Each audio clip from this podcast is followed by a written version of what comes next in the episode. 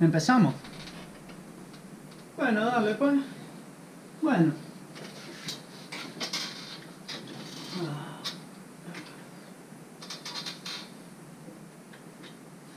Entonces, esto empieza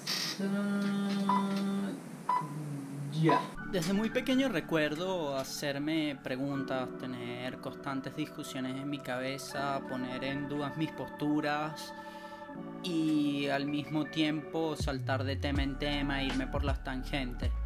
Lo curioso es cómo, cómo sucede esto, cómo se daba, porque siempre fue un diálogo, nunca fue un monólogo. ¿A qué me refiero? Cuando yo preguntaba algo, alguien siempre me ha dado respuesta. Ya va, ya va, esto no nos va a hacer ver como locos. Bueno, sí. Bueno, o no, o sea, yo, yo creo que es algo normal. Bueno, yo soy Mario. Y yo también. Y esto es Voces en mi cabeza. Nuestra. Hola y bienvenidos a Voces en mi cabeza. Nuestra. Ah, ¿vas a empezar otra vez? Ya esto lo hablamos. Bueno, habrá que dar alguna explicación de esto, ¿no? Supongo que no, ya la intro que creo que lo explica bien y el piloto que está libre también. Para quien no ha visto el piloto lo pueden ir a ver, fue una pequeña prueba de esto, de esta conversación, a ver si teníamos feeling para hacer esto. Y si la idea era lograda, pues. La idea fue lograda, ¿no? O sea, si estamos aquí es porque lo vamos a intentar. Sí, lo vamos a intentar, pero eso mejor lo hablamos al final, ¿no? Está bien. ¿Cómo estás? Bien, ¿y tú? Seguro. No, nada, pues estoy bien, estoy contento en verdad porque estamos haciendo esto que es una idea que teníamos desde hace rato y ya. ¿Tú cómo estás? ¿Qué tal esto? ¿Cómo lo sientes? Total, ya no quedó para el final. Todo bien, todo bien, dándole una vuelta a esto a ver qué resulta. De todas formas, yo también soy bastante entusiasta de la idea. Y si tú estás bien, yo estoy bien, ¿no? Bueno, supongo, tipo, no necesariamente yo puedo reflejar estar bien y decirlo, pero no juro es así. Bueno, claro, eso yo lo sé pero creo que estamos bien maquinando como es normal, pensando más de la cuenta, o sea, más del promedio, pero bien. De todas formas, no es que yo te voy a traicionar llevándote la contraria diciendo eso no es verdad, tú no estás bien. Yo te puedo llevar la contraria sobre una postura o una opinión, pero no sobre algo por el estilo. Ah, bueno, menos mal sé que puedo confiar en mí mismo. Bueno, tampoco es así. ¿Qué pasó? ¿A confesar que te gusta sabotearme? Bueno, obviamente te encanta, pero creo que es relativo, yo te lo permito.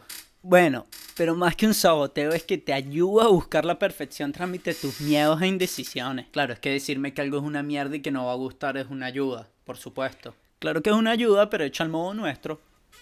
Tú sabes cuando algo no va a gustar porque sientes que no lograste la idea como tú querías. Yo lo único que hago es quitarte la duda, te hago redimensionar la idea y no poner una mierda en circulación pero solo porque sé que lo puedes hacer mucho mejor. Ah, ahora va a ser que el malo del cuento soy yo. No, a ver, a veces sí me divierto cuando te distraigo en vez de dejarte hacer algo. O sea, me gusta hacerte procrastinar cada tanto. Pero eso me gusta hacerlo desde la época del bachillerato. Claro, después se me pasan las ganas cuando no duermes. Pero tú lo quieres un maldito. Además me dices que es una mierda y que no me va a gustar acentuando mis inseguridades. Pero cuando a alguien le ha gustado algo de lo que hace, o sea, cuando al artista le gusta su arte, obviamente manteniendo las distancias de los verdaderos artistas, ojo ahí. Y además ya va, me estás diciendo que te gusta distraerme. Bueno, pero no es común. Al menos ya no. De hecho, estoy contigo aquí sentado haciendo esto, ¿no? Yo te distraigo para lo que me da flojera hacer, lo que no me gusta y no me da nota. Sí, creo que no está quedando bien. Ah, o sea que ahora te tengo que agradecer. No, bueno, pero te recuerdo que te he hecho mucha compañía y te he ayudado la mayoría de las veces. Qué ganas de verme lo va, lo mal. A ver, nos empeñamos para entrar a la universidad. Claro que luego la dejaste. Pero igual te acompañé cuando decidiste irte a la otra parte del mundo tú solo. Claro que ahora estás pelando bola, pero también te acompañó en esa desgracia. No, ya va, o sea, disculpa. ¿Tú me quieres decir que a veces cuando estoy en medio de una tarea cualquiera y me distraigo eres tú? Tipo, el otro día que estaba escribiendo algo, que vi que había un error ortográfico que me dio la computadora y lo busqué en Google rápido para asegurarme cómo se escribía. Que después pasé a ver el origen etimológico de la palabra y terminé en un vortex de Wikipedia sobre la caída del latín como idioma. ¿Fuiste tú? No. A ver, sí, pero ahora tenemos un recurso que tal vez nos sirva en el futuro, como el por qué se hace un enlace covalente. Además, que te volviste más disciplinado y al darte cuenta vuelves a la tarea y la terminas, pero ahora con más recursos. O sea, tú eres como un señor Miyagi maldito, me quieres decir. Pero ¿por qué te gusta sabotearme, tipo la verdad? ¿Por qué no me permites terminar una cosa si quiero empezarla o me dices que no está bien? No es que yo te saboteo, es que a ti la idea no te entusiasma lo suficiente y cuando te distraes también. O sea, ¿no será que es porque no te gusta cómo está quedando? Porque todas estas yo soy el malo del cuento, pero estas inseguridades son tuyas, no yo. Coño, claro, pero algo de apoyo me lo puedes dar, ¿no? No, bueno, yo te doy el apoyo, no permitiéndote terminar y si la idea no es buena, yo sé que te obsesiona y das la vuelta, o sea, según tú, ¿de dónde han salido nuestras mejores ideas? Bueno, en cierto modo sí, también quiero que me digas qué idea ha sido buena o ha resultado, pero ¿no crees que tal vez al terminarlo me permita limpiarlo y así también verlo desde afuera para poder redimensionarlo? No, tú no funcionas así porque quieres cambiar el modo en el que funciona. No, no quiero, pero muchas veces no me permites ni siquiera empezar. Pero eso es porque no sabes ni por dónde empezar, entonces yo te dejo macerar la idea. Normalmente la primera impresión que tienes de una idea no es la correcta. Claro, pero si nunca me siento a intentar materializarla, tampoco voy a saber dónde empezar. Bueno, pero te repito, yo no es que te ponga una pistola en la cabeza, eres tú con tus inseguridades. Tú me quieres decir que son mis inseguridades, pero el otro día que nos quedamos cuatro horas viendo unos indos haciendo una construcción con un palo en la selva fueron mis inseguridades. Uno, arrechísimo de esos videos y no me puedes decir que no te gustaron. Dos, yo lo único que hago es ofrecerte una alternativa a una realidad que tú no quieras afrontar y es la de que no sabes por dónde empezar o que no te gusta cómo te está quedando. Está bien, eso ya lo entendí, me lo dijiste ya cinco veces. Pero esto es como el gimnasio, no es que apenas llegas ya vas a levantar 800 kilos, tienes que pagar el precio del novato, pero tienes que ser constante para así poder llegar a levantarlos, ¿no? Bueno, pero la diferencia es que el gimnasio vas y los movimientos ya están predeterminados y con un poco más de curiosidad te aprendes el cómo trabajar ciertas partes del cuerpo y en un ámbito más creativo es diferente, además, ¿qué analogía de mierda es esa? Ajá, claro, pero lo difícil del gimnasio es empezar a ir. Y una vez que vas y superas los primeros dolores, dices, coño, qué rico, menos mal empecé a venir. Lo mismo con una idea. Cuando empiezas no tiene todo el sentido, pero cuando arrancas a escribir y coges ritmo, dices, qué rico como está fluyendo. Y además es una analogía increíble, se encaja perfecto. Pero te repito, tú no me dejas ni siquiera empezar, me distraes. Yo ya te dije, yo no es que no te dejo empezar, yo te pongo una alternativa y tú eres el que toma la decisión. ¿No crees que si no estás listo para empezar es porque ya te frustra la idea del fracaso en sí? Bueno, obvio no me vacilo fracasar y la idea ya me vuelve mierda, pero como todo hay que pagar el precio del novato. Te lo puedo decir 800 veces. Bueno, pero tampoco uno se vacila ser el novato. Recuerda siempre cuando empezaste un trabajo que eras todo bruto ahí, todo te lo tenían que explicar y era que sí, un trabajo más para los que trabajaban contigo. Claro, pero recuerda ya la semana que cogía ritmo y era yo el que resaltado y no más por torpe. Eso también es rico. Que quede claro que yo te pongo son alternativas y tú eres el que evade. ¿Pero por qué? Bueno, evado por mis inseguridades y tú me distraes por diversión. Por ejemplo, el otro día que nos quedamos en Twitter tres horas leyendo hilos. El hilo de las infidelidades entre Justin Bieber y Selena Gómez está increíble. Claro que está increíble, porque a quien no le gusta un chisme. Mira, hablando ahí de Twitter, ¿qué opinas de que le cerraron la cuenta de Twitter a Trump? Qué modo de cambiar de tema. Ok, creo que no está bien. Y que marca un precedente peligroso, pero al mismo tiempo creo que no se pueden permitir que se digan tantas barbaridades menos siendo una persona con tanta influencia. Claro, pero si esa censura evita violencia, bueno, evita violencia, pero ¿dónde se dibuje el límite de esa censura? O sea, obviamente no estoy en lo absoluto de acuerdo con lo que dice y me parece insólito que exista gente que esté de acuerdo, pero bajo la premisa de que no estoy de acuerdo con lo que dice y no quiero que lo diga, pongo en peligro mi propia opinión. ¿No? O sea, si el día de mañana alguien no está de acuerdo con lo que yo digo, le da la posibilidad de censurarme. Bueno, estamos de acuerdo con el hecho de que para proteger la libertad de expresión debemos de luchar por el que se pueda decir hasta con lo que no estamos de acuerdo. Pero hasta qué punto eso es válido? ¿No crees que en el momento en el que incentive el odio es el momento perfecto para censurarlo?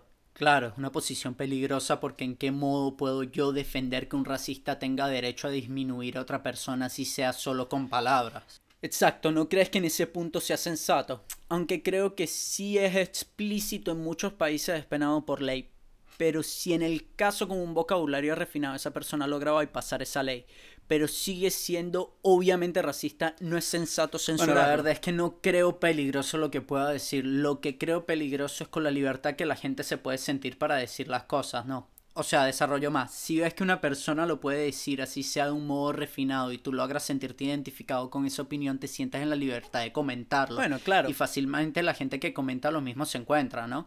Entonces empiezan a formar grupos y ya la situación se vuelve peligrosa. Bueno, claro. La gente con mismas opiniones siempre se junta para reafirmar su postura. Pero ¿qué pasa si esas opiniones son peligrosas? Puede terminar en actos vandálicos. Entonces en retrospectiva dices, no debieron haber permitido que eso se dijera o que se diga tan libremente. Claro, es peligroso, pero luego estas suposiciones terminan en seguir censurando más cosas, ¿no? O imagina que el que censura es el que tiene la opinión peligrosa. Entonces en contraparte tenemos un peligro no solo a la libertad de expresión, sino a la libertad en sí. Por ejemplo, en China hay ciertas cosas que no se pueden decir o a las cuales no te puedes oponer. ¿No te parece igualmente peligroso el no poder decir tu postura sobre el gobierno, por ejemplo? Claramente es más peligroso el no poder expresar ninguna opinión que el poder expresarlas todas. Pero entonces, ¿cuál es la solución a esto? Porque claro, qué bonito es poder decir, dejemos a los locos que digan sus locuras que nadie les va a hacer caso. Pero ¿qué pasa si una persona les cree alguien débil, susceptible simplemente que no tiene las herramientas suficientes para poner en duda esa idea y se vuelve un adepto, un seguidor, creador de caos y bueno, profeta de idea y opinión.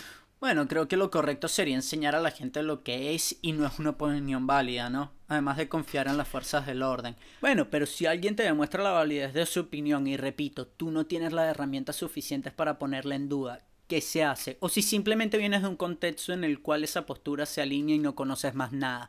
Claramente te sentirás identificado y encontrarás con quién juntarte. Partiendo de cómo yo identifico que una opinión pierde validez. En el momento en el cual cuartas las libertades de alguien más o afectas a alguien, esa opinión ya no es válida. Por ejemplo, si alguien te dice que los homosexuales no deberían de poder demostrar afecto públicamente porque les da cosa, esa opinión ya no es válida, porque a ti qué te importa lo que hagan dos personas.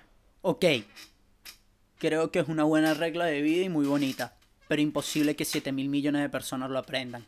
¿Qué se hace con la libertad que se tiene para decir ciertas cosas? Bueno, se deben de establecer ciertas reglas, leyes que realmente ya existen, que no me canso de decir, donde la religión debe estar totalmente alejada y dejar que se hable, que se exprese, claro, sin permitir que se llame al odio. Mejor dicho, que se impidan los actos de odio. Pero, por ejemplo, el caso Charlie Hebdo donde unos fanáticos islámicos asesinaron un montón de gente porque se realizaron unas caricaturas del profeta, o más recientemente donde un profesor en Francia les enseñó para dar una clase sobre la libertad de expresión y fue decapitado. ¿Esto no te parece un ataque a la libertad de expresión? ¿No te parece más peligroso que no se puedan enseñar y decir lo que se piensa? Bueno, pero se vieron ofendidos por sus creencias porque su profeta no puede tener ninguna representación. No, vale, no me importa, la respuesta nunca será el odio, la violencia ni la censura, como hicieron en Brasil, o sea, Obligaron a Netflix a retirar del aire la primera tentación de Cristo donde se insinuaba que Jesús tuvo una relación homosexual. Y no me importa, no me interesa si es una caricatura de Mahoma, una alegoría de Jesús homosexual o Buda montado en un Ferrari. Si no te gusta y no estás de acuerdo, no lo consumes. lo ignoras y ya eventualmente no recibirá la atención que no se esperaba y, y no se repetirá porque es algo que no resultó, pues. Bueno, claro. Además, si comienzas a censurar o cancelar ideas, ¿cómo vas a contrastar las tuyas sin otros puntos de vista? Ok, yo también estoy de acuerdo contigo, pero hay que tener cuidado con el poder de convencimiento que tiene cierta gente para darle pegue a esas ideas. A lo que me refiero es que es bonito sería que todos tuvieran una capacidad reflexiva y descartaran automáticamente las malas ideas pero sabemos que no es así. Obviamente, pero me da pavor que yo mañana no pueda decir la mía porque alguien no está de acuerdo, porque le parece inmoral. ¿No te parece que la libertad de expresión forma parte de eso, del defender el derecho de poder decir algo aunque tú no estés de acuerdo con eso? Además, pongamos el caso que algo venga publicado y luego censurado le quiten accesibilidad. Eso no te llama más la atención, o sea, ¿a qué me refiero? No le da más pegue, no le da mayor alcance. Como el hilo de Justin y Selena, a todos nos gusta un chisme obviamente yo también me quiero enterar y quiero formar parte de eso. Creo que forma, un, forma parte un poco de la rebeldía hacer lo que me da la gana. Entonces, si tú quieres hacer lo que te da la gana y te quieres enterar, quieres poder decir, contrastar y juzgar, ¿por qué no permitir eso a los demás? Ajá, pero si el que dice la suya, su corriente es la de censura, ¿estás de acuerdo con que el que pueda decir eso? Bueno, obviamente no estaré de acuerdo con su discurso, pero lo pero que lo diga y que la gente se manifiesta a favor o en contra. Lo importante es que siempre haya una opinión en contraste, un discurso de oposición que le ofrezca a la gente un punto de vista diferente para la reflexión. Yo creo que lo importante es que todos puedan decir la suya, claramente que la respuesta nunca sea la violencia, pues. Para mí, eres demasiado optimista. Bueno, esto fue todo por hoy, ¿no? Sí, yo creo que ya está, que ya externalizamos mucho por hoy. ¿Lo puedo decir o te vas a poner todo marico? No me gusta, no me da nota. ¿Y si le doy otra retórica? A ver, ¿a qué te refieres?